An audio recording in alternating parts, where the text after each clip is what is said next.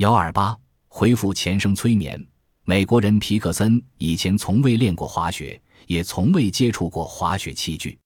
有一次，他与朋友一起来到科罗拉多州一处著名的滑雪圣地旅游。突然间，他有种想滑雪的冲动，于是就想到滑雪场上去试试。朋友们力劝他不要冒险，可他就是不听。朋友们无奈，只好悻悻地站在一边，等着他四脚朝天。不料，他滑下雪道顶端时，奇迹出现了。只见皮克森就像一个滑雪专家似的，熟练地扭动着身躯，整个动作熟练协调，姿势优美，顺利地滑完了全程。这一情景使在场的朋友们目瞪口呆。事后，皮克森对朋友们说：“他在起步的一瞬间，突然觉得自己对滑雪有一种似曾相识的熟悉感。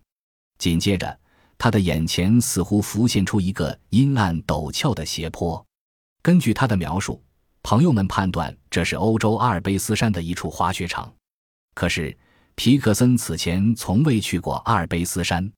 为了弄清事情的真相。”皮克森花了八年的时间，让医师对他施行催眠术，以唤起更多的记忆。结果令人吃惊，他的前生是一位滑雪好手，阿尔卑斯山的滑雪场经常有他的身影。他现在只是捡回了前生的技能。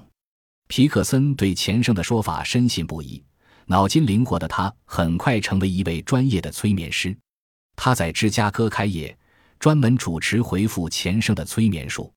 几年间，许多人经催眠再度捡回了他们前生的技能，比如有一人成了无师自通的骑马好手，还有一人成了占星术专家。原来数百年前他们是这一方面的行家能手。钱绳之说至今仍有许多疑点未可确信。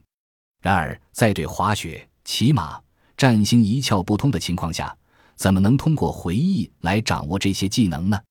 这又是常识所解释不了的。